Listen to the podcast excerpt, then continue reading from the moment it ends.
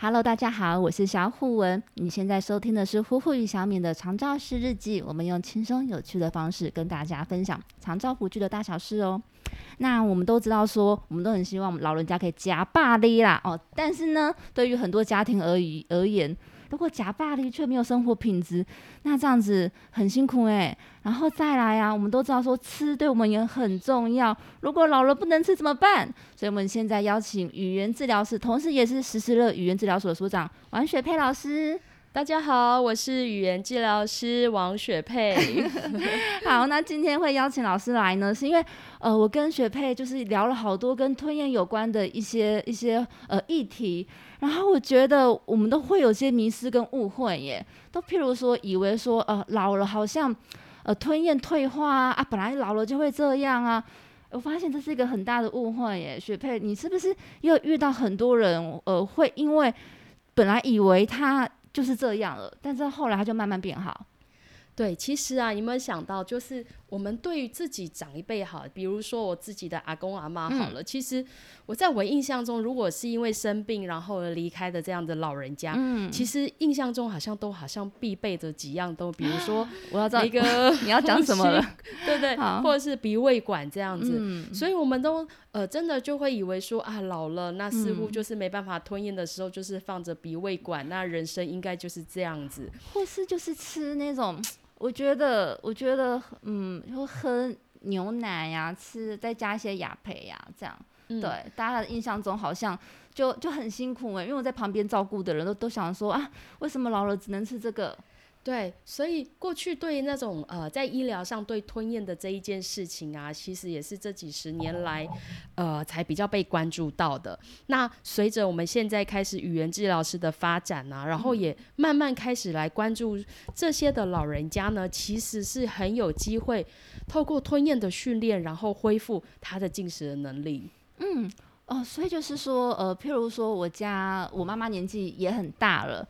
然后他其实我发现他好像会讲话沙沙的，或是他喝水很容易呛到，也可以来找语言治疗师嘛？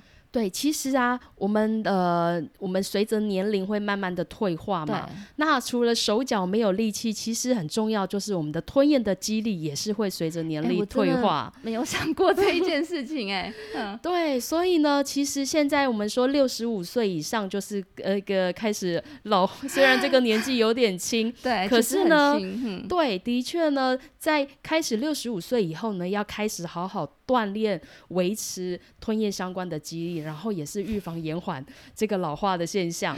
对，那雪佩，下次可不可以跟我们分享，我们要怎么帮我们的这个什么吞咽的一些部位做重训吗？还是维持肌力？对，像小虎这么年轻。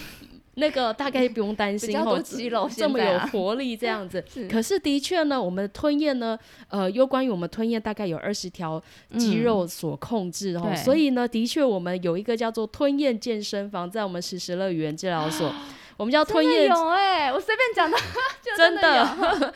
像我们那个如果要练那个 muscle 力量，不是要练那个，比如说肚子要练几块肌呢？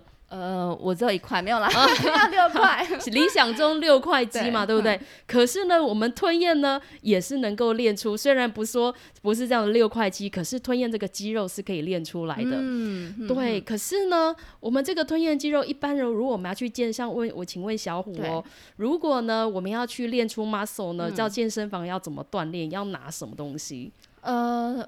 我自己啦，就会有一个健身计划，然后就会，譬如说上半身跟下半身就会有不同的器材去做运用。好，对，比如说我们最常见，如果说我要练，就是要练呃这个这个呃我们的三头肌，三头肌就要拿那个杠铃，对不对？嘿，那我们的这个吞咽的肌肉有。就是没有办法，应该是没有办法拿杠铃。对，这时候呢，我们就会用一些重量的东西。嗯，好，比如说就是我们的食物啦。太棒了。对，所以 所以大家听到吞咽训练哦，不要害怕。其实呢，现在在国外有很多的新的观念哦，就是用食物的本身。就是那个像杠铃一样，嗯对，嗯只是嗯我们会嗯透过专业训练、专业的评估来看看它到底那个杠铃的杠片要多重，对。好，食物的分量一口要多大，还有粘稠度等等，对，来当做杠铃，然后透过反复的还有负重的部部分呢，然后所以呢，吞咽的本身，你现在我可以请听众现在大家来用力来吞一口口水。对，不打嗝了，所以呢，你的每一次的吞咽就是一个训练肌肉、嗯锻炼肌力的好机会。哦，原来是这样子。嗯好，所以我可以想象说，譬如说现在真的已经，呃，譬如说年纪很大，八九十岁的一些长辈们，他现在是没有在训练他的吞咽，但是也可以借由一些计划，让他重新呃重新去训练他的吞咽功能嘛。对，其实啊，像我们一般哦，你知道我们一天的口水对有多少吗？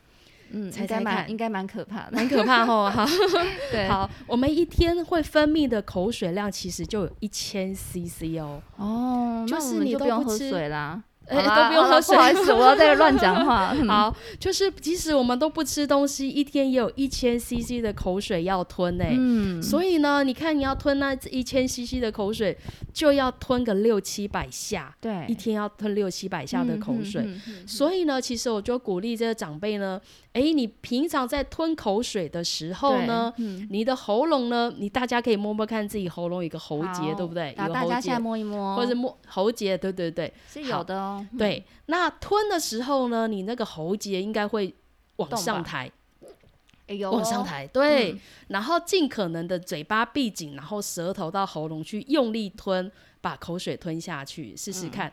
嘴巴闭紧，然后喉咙用力吞，嗯，对，吞下去。就像小虎，你刚嗯刚有感受到哪里在用力？就是在那个你说喉喉头的这个地方，对，我们的嗯舌根底呀、然后喉头啊，这些嗯力量都会顺便就用到。所以其实这个运动很简单，我们不用到健身房。嗯，你呢，只要 你每一次的吞咽就顺便用力的吞，对，原来是这样子。但是这是不是也跟基因遗传也会有点关联？就是有些人他就是比较容易吞咽退化。我嗯我我猜的，你看我都不知道讲稿问。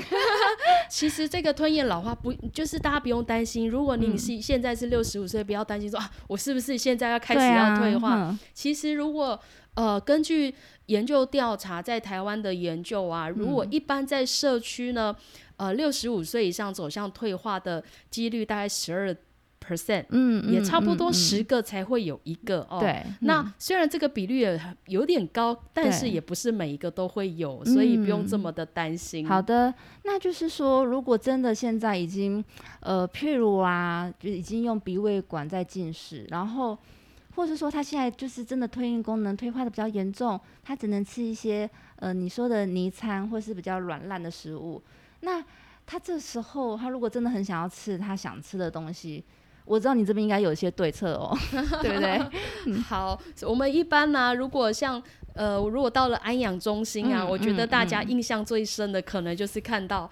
很多脚打的泥餐哦，所以大家都说我不要放上鼻胃管，那个吃起来的嗯东西好像很可怕这样子。嗯那其实随着现在长照的推广啊，然后大家对于这个我不要放鼻胃管的这个知能越来越高，对，所以也开始呢，呃，我们现在的长辈也开始跟以前不一样哦，开始第一个说我不要鼻胃管，嗯，再来第二个我想要吃我自己想要吃的人生记忆中美味的东西。我觉得很棒哎，对，那这时候呢，语言治疗师要该怎么做呢？我第一个，我们就会先来评估，诶，这个老人家他吞咽的呃生理的机能如何，有没有嗯恢复的潜力？嗯嗯，对，嗯如果嗯是诶，这个老人家其实透过一段时间的训练是可以恢复，我们就尽量让它恢复。是是。那当它越有力的时候，就可以吃越来越多呃、嗯。高的高一点等级的食物，这样子哦。那嗯。所以这个是也在比如说在肠道的赋能啊，比如说他们有三个月十二次，哎，对。密集的做，嗯看有没有嗯达到。是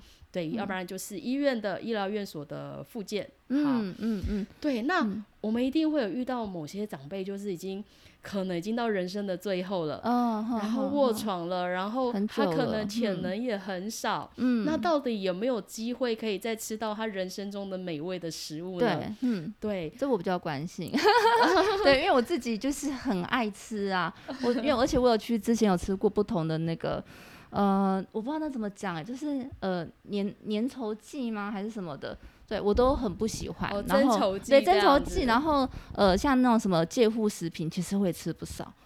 对，然后我就是就是觉得说嗯好像少了些什么，而且我一直觉得如果用美美食来 来有点引诱长辈，会不会他也会对于他的呃生活品质他自己比较满意，然后也比较愿意多做一些附件。对，说到这个增稠剂，其实我自己也更怕。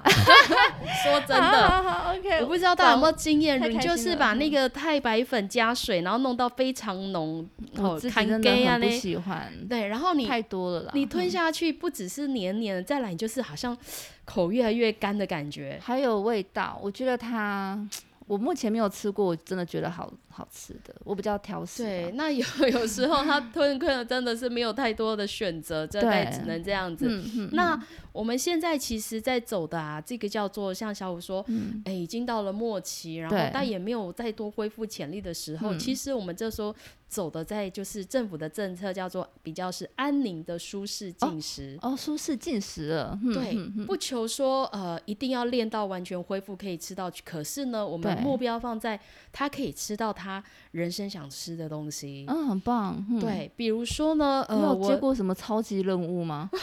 哦、感觉是哎、有，因为人生中最 想吃的啊、会跟他自己的出身背景啊、文化、社会都有关系。对我进到居家以后，其实就发现越来越多的故事哦。嗯，那过去这样子卧床的老人家，几乎不可能到复健科去这哦样子，是哦因为他们卧床嘛，哦然后大概潜力嗯大概也很有限。嗯哼，那嗯对，不过现在在长照居家，因为跟居家医疗这边的合作，就会开始有医师呢会转介个案来说，诶，雪佩，我们这边有个 baby 啊，然后已经卧床了，然后他们已经确定要走向安宁，可是这个爷爷呢，还是希望家人还是希望他可以嘴巴吃，保有一些生活品质这样子。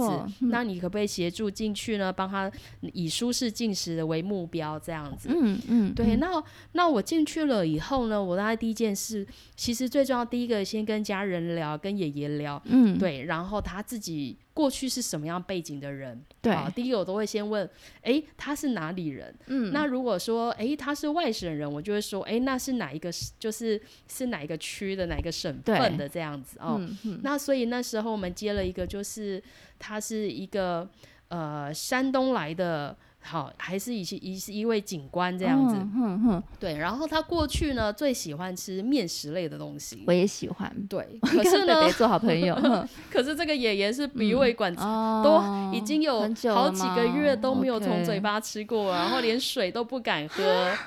哦，好吧，然后可是他就是想要吃面食类很有嚼劲的东西。嗯嗯嗯嗯，好真的，所以嗯。这就是一个大难题，这样子对哦。嗯。那我们那时候后来本来也想说预期啊，可能是卧床很衰弱，可是后来呢，我们再进进去跟他这个爷爷去评估，发现说，诶，第一个他的嗓音不错，哦，好，嗯然后呢，再来呃，还有他的肺功能其实没有太差，对哦，虽然嗯。他之前肺炎，可是现在也不错，嗯。所以我们评估下来，其实这个爷爷是有条件可以嘴巴开始嗯慢慢练习进食这样，子。嗯好，所以当然一开始我们只能测试下，先弄点增稠的啊等等的测试不同的东西。嗯对，发现这个爷爷其实大概可以吃到一个呃，大概就是一当然当然就是从打糊的这样的东西开始吞，因为他也没有牙齿哦。嗯那后来测试了一下，爷爷其实我一直记得爷爷他自己想吃的东西。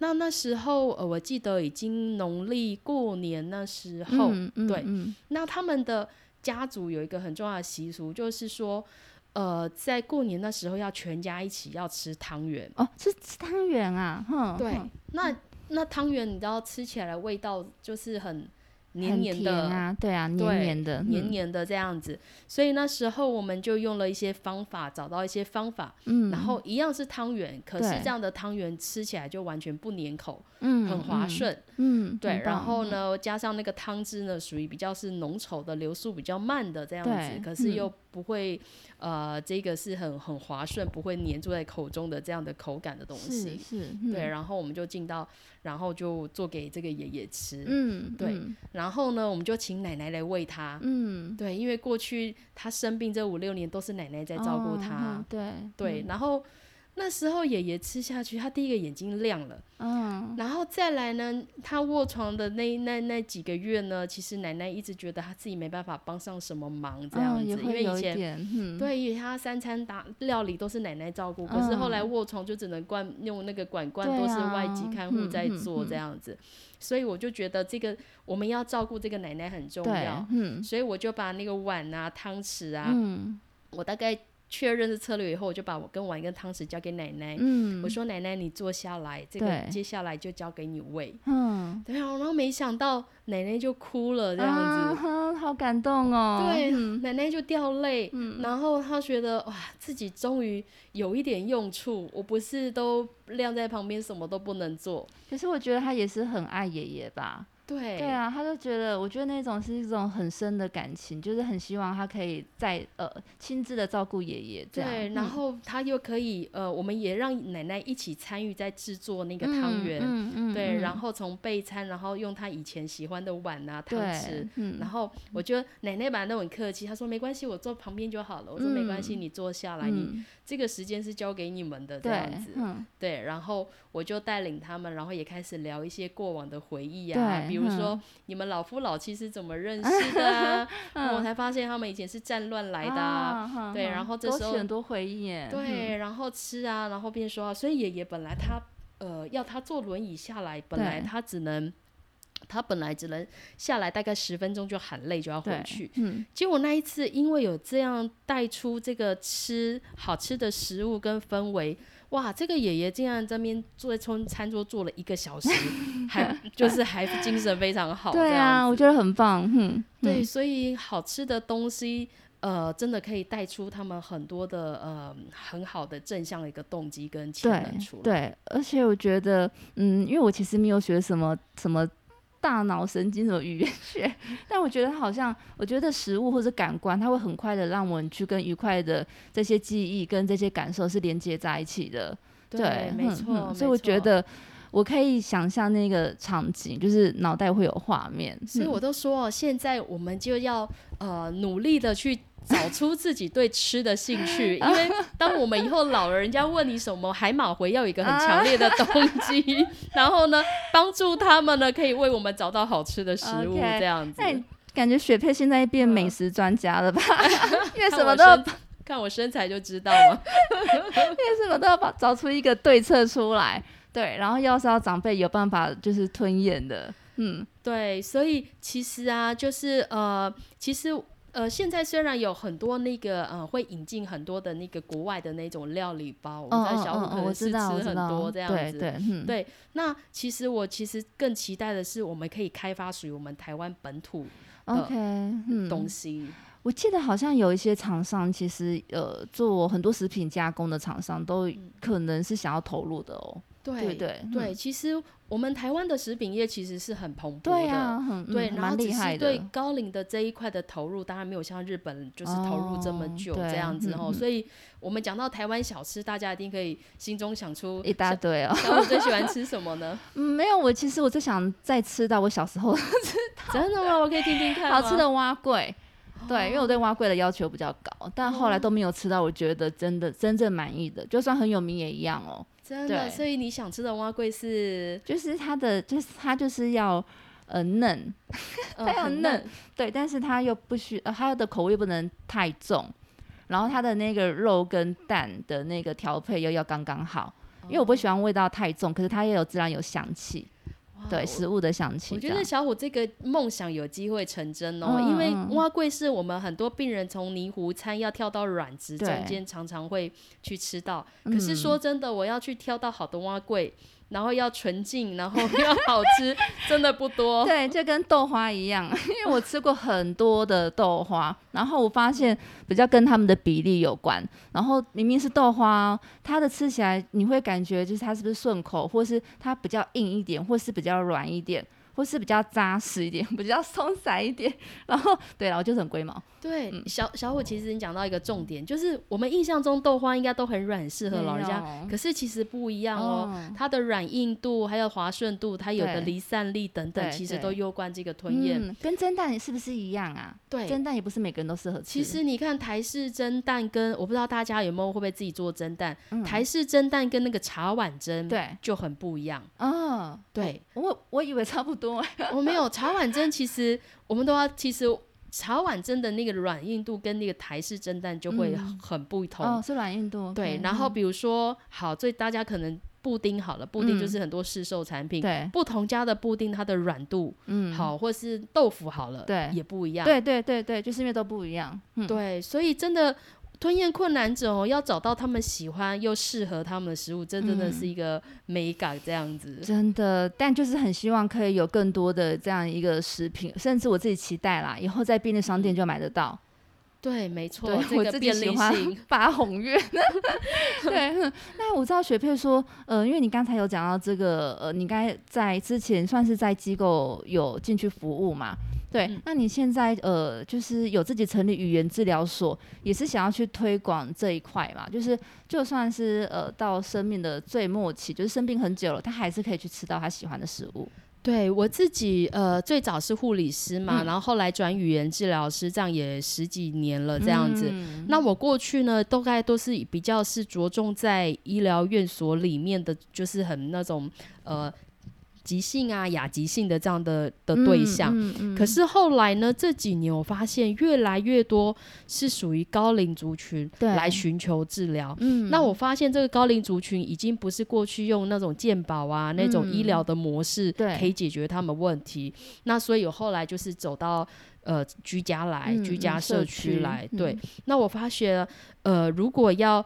呃，在改善他们的进食吞咽，其实要非常多的专业一起来合作哦。所以就譬如说，除了语言治疗师，还需要哪一些呢？比如说，我们有关吞咽能力，当然就是语言治疗师哈。那再来呢？诶，如果要找到他适合的营养呢？接下来还有指定对，就是营养师。好，那如果跟他进食需要手的功能呢，就职能治疗师。然后如果他整个身体姿势啊、心肺功能，这时候我们就会请物理治疗师帮忙。哇，所以的。合作对，还有很多还没有讲完哈，诸如此类这样子，还需要小虎的帮忙吗？我非常需要让大家知道这件事的重要，就是靠小虎，而且还有喜欢美食的人告诉我们该开发什么这样子。哎，我因为我自己真的非常的关注这个焦点，因为呃，我就讲我自己的经验哈，因为我二伯他过世，好像是我后来听我大哥讲，因为有时候你知道不同的人跟我讲的答案不一样，但我大哥跟我说我呃二伯父是。噎噎死的，对，因为他在医院噎死。后来啊，最妙是，我又去听其他朋友讲说，他爷爷奶奶现在可能病危或什么，也都是噎到。然后就注意到这个，然后再来是呃，因为我爸他呃，在他还没有过世前，他就说他以后病危时千万不要插管，就是因为他看我二伯父他都不能呃，到他有很长时间都不能吃东西。嗯。然后因为我二伯父他人很好，然后一个很人呃。耐心很强的人，却一直说他现在真的觉得 生不如死。那听在我们其他人的那个耳里，会觉得，哎，其实我们有没有办法去提升他的生活品质？对，因为也许他没有办法像过往一样，可是一定有一些方式可以让他觉得说，哎，他现在还是可以愉快一点，他不需要就是呃失去全部的自由。嗯，对，其实啊，在呃，越来我们台湾其实也发展越来越好了，就是我们开始会把食物吞咽困难的食物的质地。分为非常多的等级，所以比如说我们专业的人评出说好，它是哪一个等级五好了，接下来呢，你们就可以到市面上期待了，就你们只要确认这个是等级五的，它可能还或许会就标示出来。对，所以我只要到超商，我就要选等级五，好，这个就很保证都是安全的东西。嗯，对，那其实真的会遇到了多老人家噎到，嗯，就是我们会以为这个东西应该就很软，就给他。就喂它，对，殊不知可能没有卡在口腔，可能就是卡在咽喉，这最可怕，然后挡住呼吸道了这样子哦，所以这个就是是一个比较多的遗憾。也希望那个雪佩再跟我们分享，就是我们的食物到底要如何选择？因为我之前知道说是有一些迷迷失啊，也不是说迷失，我觉得是直觉反应。譬如觉得你现在吞不好，就会觉得那你就用喝的嘛，或是你就吃那种。打碎的食物。可是因为有一些，因为它会散掉，散在你的那个口腔，那反而之后呃会造成一些那个呃呛咳啊，或是它如果进到那个气管。对，反而会有更大的危害。嗯，其实现在因为疫情的关系，很多人就照顾者跟那个被照顾都关在家里面。没错。对，那所以其实未来有机会，我们可以来分享说，哎，我在照顾长辈的时候，我可以观察什么食物的准备，我该怎么准备？然后在喂食的时候，或是长辈在吃的时候，我们要怎么样从旁来观察他吞的顺不顺，有没有什么样的异状？哎，我觉得好棒哦！雪佩先跟你预约一百集，一百集。对，然后也在这边。许愿，然后许愿说：“哎，那个厂商快点来开发哦，对对，我们来合作这样子。”OK，好，我们今天非常谢谢雪佩来这边哦，因为我们这种吞咽吞咽其实听起来好像有点距离，没有。吃喝玩乐，哎，吃是占第一个耶！你看它重不重要？对，所以我们之后还会邀请雪佩继续来跟我们分享关于吞咽的大小事哦。好，好，那我们今天就先到这边了。那就是呃，欢迎大家就是订阅我们的频道，还有订阅实施乐语言治疗所的频道。那我们会一直跟大家分享这些肠道大小事哦。好，谢谢大家，谢谢大家。对，我们到这里这边喽，拜拜，拜拜。